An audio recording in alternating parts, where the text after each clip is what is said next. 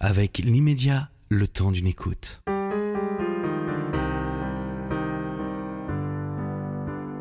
Nicolas Etienne Dorve, 10 septembre 1974, ça vous dit quelque chose? J'en ai pas un souvenir très précis, mais euh, si on demande à ma mère, elle se souviendra d'une euh, péridurale qui n'existait pas encore. Et mon père était allé manger un steak avec ma grand-mère parce que l'accouchement prenait trop de temps. Voilà. Et finalement, on lui a mis le bébé dans les bras, il était très content. Mais moi, j'ai aucun souvenir. Et pourquoi ce prénom? Euh, pourquoi ce prénom? Je pense que très. c'est- Il y a eu beaucoup de Nicolas cette génération-là. C'était la génération euh, Goscinny, euh, le, euh, le petit Nicolas. Il y a eu beaucoup de Nicolas dans ces, dans ces âges-là. D'où votre pull? Alors, ça, c'est plus une esthétique un peu des chiens. Je suis très, très des chiens en esthétique. Parce qu'il est affreux, votre pull. Une horreur, je l'aime beaucoup. C'est mon ex-beau-frère qui me l'a acheté. euh, Il vous aime euh, beaucoup. à- euh, et ben, je le porte tous les jours. Voilà. C'est une, c'est une de mes vêtements favoris. Je prépare un dictionnaire amoureux du mauvais goût. Et donc, je- j'en suis le- la perpétuelle illustration depuis des années. Non, parce que vous venez ici, finalement. Justement, je- nous allons explorer le mauvais goût, vous et moi, cher ami. Euh, vous avez écrit, je vous reçois dans l'occasion de ce livre, euh, de ce que l'on sait de Max Topard aux éditions Albin Michel, un livre de 500 ou 507 pages?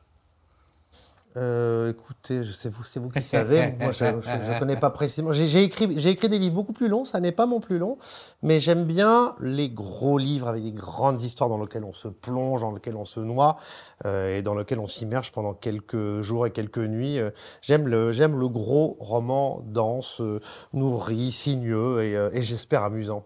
Alors pour faire résumer un petit peu de, de ce livre qu'on a déjà tous fait, tous lu, parce que je vous reçois un petit peu en retard. Euh, bon, écoutez, euh, il est sorti début mars. Euh, C'est un, un livre sur le cinéma. Cannes vient de s'achever. Non, non, il y a de l'actu. Euh, donc on part de Maurice Topard qui deviendra Max. On part de Arras. On arrive en Bretagne. Puis on part aux États-Unis, à Los Angeles, dans le, dans le fameux quartier d'Hollywood. 14-18, la guerre. On retourne en France dans les tranchées. Les périodes, la période des années folles. Topard croise tout le monde, hein, Michel Simon, Malraux, bien d'autres. Puis sa disparition en 1942 à 41 ans. Je saute, hein, je fais exprès. Est-ce que je me trompe pas jusqu'ici? Pour l'instant, vous, vous, vous sautez bien. Ok. Vous sautez avec talent. En, par- Un vrai cabri. en parallèle, on a l'histoire d'une jeune journaliste, Caroline, euh, qui va tenter de retracer l'histoire de Maurice Topard bien après sa disparition en essayant de récolter témoignages écrits et euh, contrats. Mais je vous raconte pas de suite parce que tout ce qu'elle rencontre, euh, les parallélismes qu'elle trouve elle-même dans sa vie, euh, les reflets qu'elle a et l'amour qui lui est déclaré dans son amour pour le cinéma. Euh, déjà, avant que vous me racontiez tout ça, je dis, Comment vous avez rencontré Max Topard? Comment j'ai rencontré Max Topard C'est la question que tout le monde me pose. Je sais, mais je commence toujours comme ça. C'est très bien. Après ça, vous allez creuser et faire des questions plus sinueuses, j'espère, cher ami.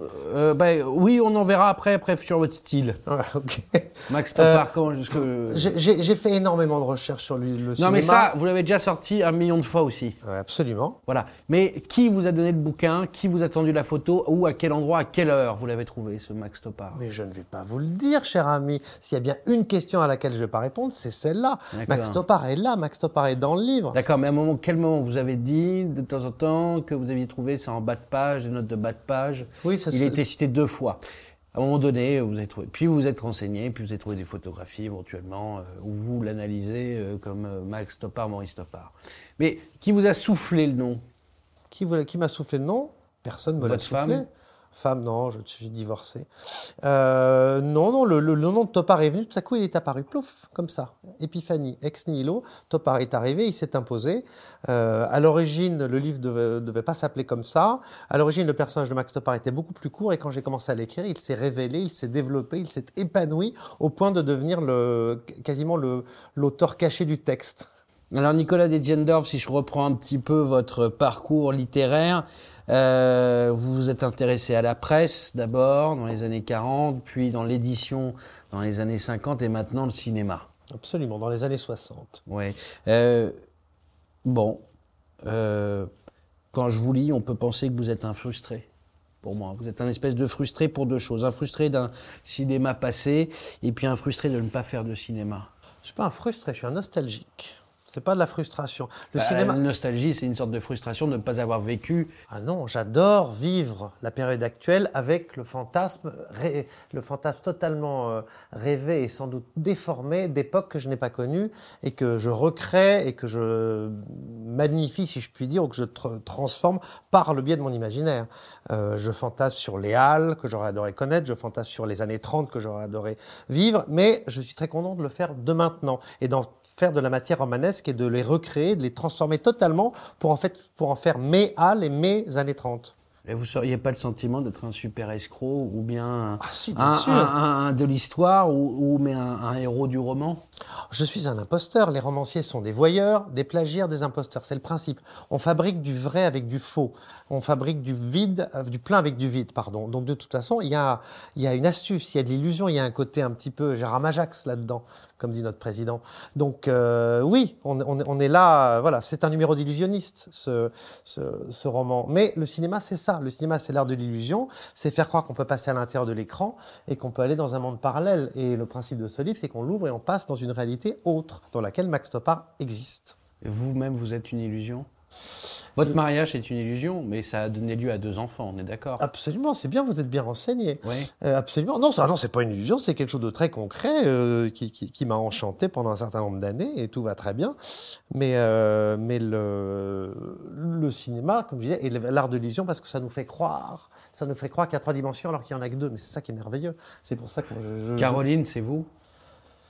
Caroline, c'est moi. Caroline, c'est le Tintin de l'intrigue. C'est le personnage qui fait avancer, qui pousse, qui pousse l'intrigue, qui pousse les chapitres, qui permet de, qui permet de, faire, de, faire, de faire avancer l'aventure. Euh, je ne seriez pas un petit peu un humour refoulé? Un humour refoulé? Je sais pas. Euh, j'ai été très très très sollicité quand j'ai commencé dans la profession, surtout que avant je voulais être metteur en scène d'opéra, et donc j'étais dans des univers extrêmement masculins et globalement très très uranistes. Et là j'ai été, on m'a on m'a fait beaucoup d'avance et j'ai toujours refusé parce que non, ça m'attirait pas beaucoup. Alors qu'est-ce qui euh, vous attire? Parce que c'est difficile de vous de de savoir, c'est ça l'édition, la presse, le cinéma. Est-ce que vous êtes plutôt beaucoup big C'est quoi le truc? Vous, qu'est-ce qui vous fait vibrer? Inventer des histoires. D'accord, mais ça, euh, comme nous tous. Moi, je fais cette, cette émission, c'est pour inventer des histoires. Oui, mais inventer des histoires, inventer des mondes, créer, je vous disais, créer un monde existant, réel, auquel on croit, juste avec le, le pouvoir des mots. C'est très, très, très amusant, c'est très excitant. Mais là, c'est ce qu'on est en train de faire, finalement. On est dans un dialogue, on est dans de l'analyse, on est dans de la recherche, on est dans du grattage de, de boutons. Là, le livre, il existe. C'est pas un bouton, c'est pas une tumeur, c'est un, c'est une, c'est une entité organique réelle, concrète, présente. Oui, mais dans combien de temps il sera, hmm dans combien de temps il sera oublié? Oh, la semaine prochaine. C'est le principe. Là, je passe mon temps chez les bouquinistes. C'est une merveilleuse école d'humilité. Je vais chez les bouquinistes et je vois les tonnes de livres. Je me dis, mon Dieu. Et en plus, là-dedans, il y a sûrement des chefs-d'œuvre, comme les films de Max Topard. On se dit, putain, il y a ce truc qui a été écrit en 1939. Si ça se trouve, c'est extraordinaire.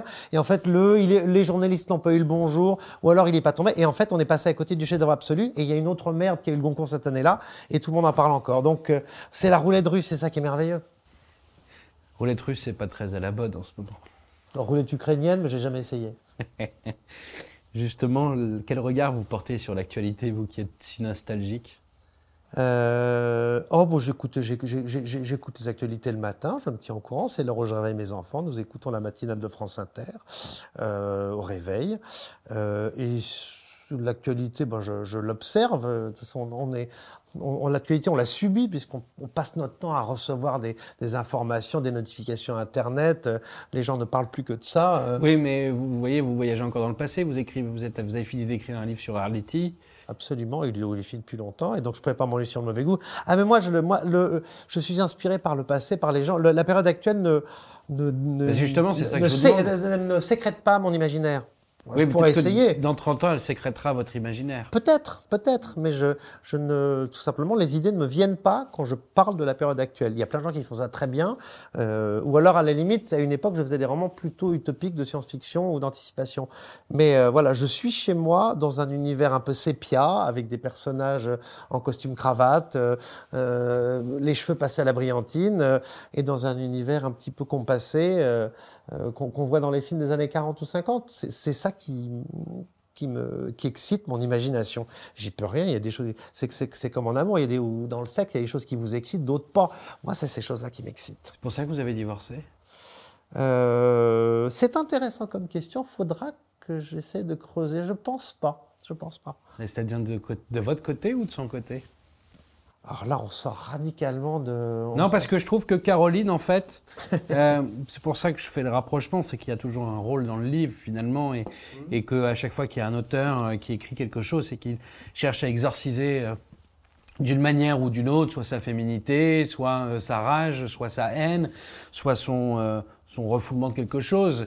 Et, justement, moi, je trouve que euh, ce qui est marrant chez Caroline, c'est qu'elle vous ressemble sans trop vous ressembler. En même temps, elle a des défauts que euh, je pense, vous n'avez pas et des qualités que vous n'avez pas non plus et inversement. C'est une jeune journaliste de 25 ans qui est critique dans la presse, qui est jeune pigiste comme je l'étais à l'époque. Ben voilà, c'est pour ça que je dis ça. Mais bon, mais c'est pas très. C'est le Figaro littéraire. C'est au Figaro littéraire, mais bon, je, on écrit que globalement que sur ce qu'on connaît, donc je parle d'univers que je connais vaguement. je sais ce que c'est qu'être pigiste dans la presse et, écrire des, des nécros enfin, sur vous parlez de la guerre et pourtant vous la connaissez pas.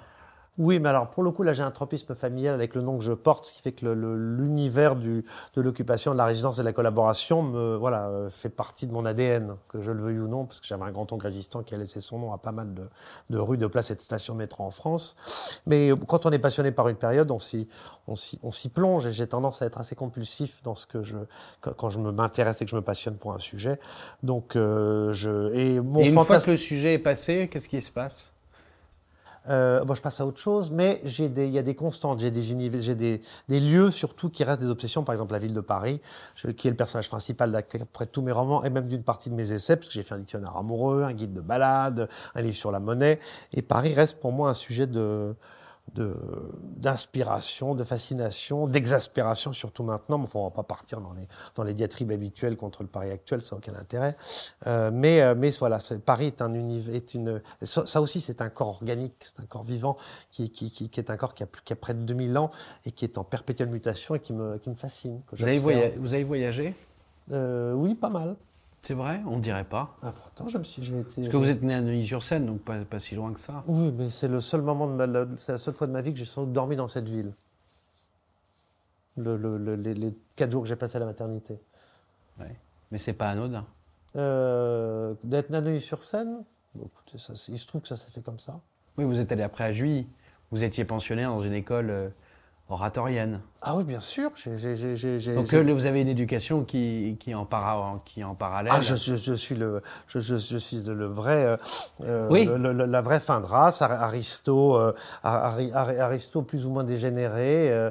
Euh, voilà, exemple même de voilà d'une caste complètement déliquescente, en décadence, dont il ne reste plus rien à part des à part des photos et des tableaux sur les murs qui représentent des propriétés qui toutes ont été vendues ou dilapidées. Ça oui, ça c'est moi. Alors pourquoi s'adresser à un milieu tel que le cinéma euh, Est-ce que vous avez été éduqué dedans Ça vient d'où cet amour en ah, fait bon, parce, que j'ai grandi dans des salles de cinéma. J'ai des parents qui m'ont emmené au cinéma tout de suite, même dès que j'ai eu deux ou trois ans. Donc j'ai passé mon temps, gamin, à aller au cinéma. Et j'ai des parents qui m'ont eu très jeune. Et surtout, je vivais avec ma mère qui avait, quand je suis né, 19 ans. Donc euh, quand, j'avais 5 ans, elle en avait 24. Donc à 24 ans, euh, c'était une époque où on va au cinéma beaucoup. Et donc elle m'emmenait. Donc j'ai vu des choses qui n'étaient pas du tout pour mon âge très tôt.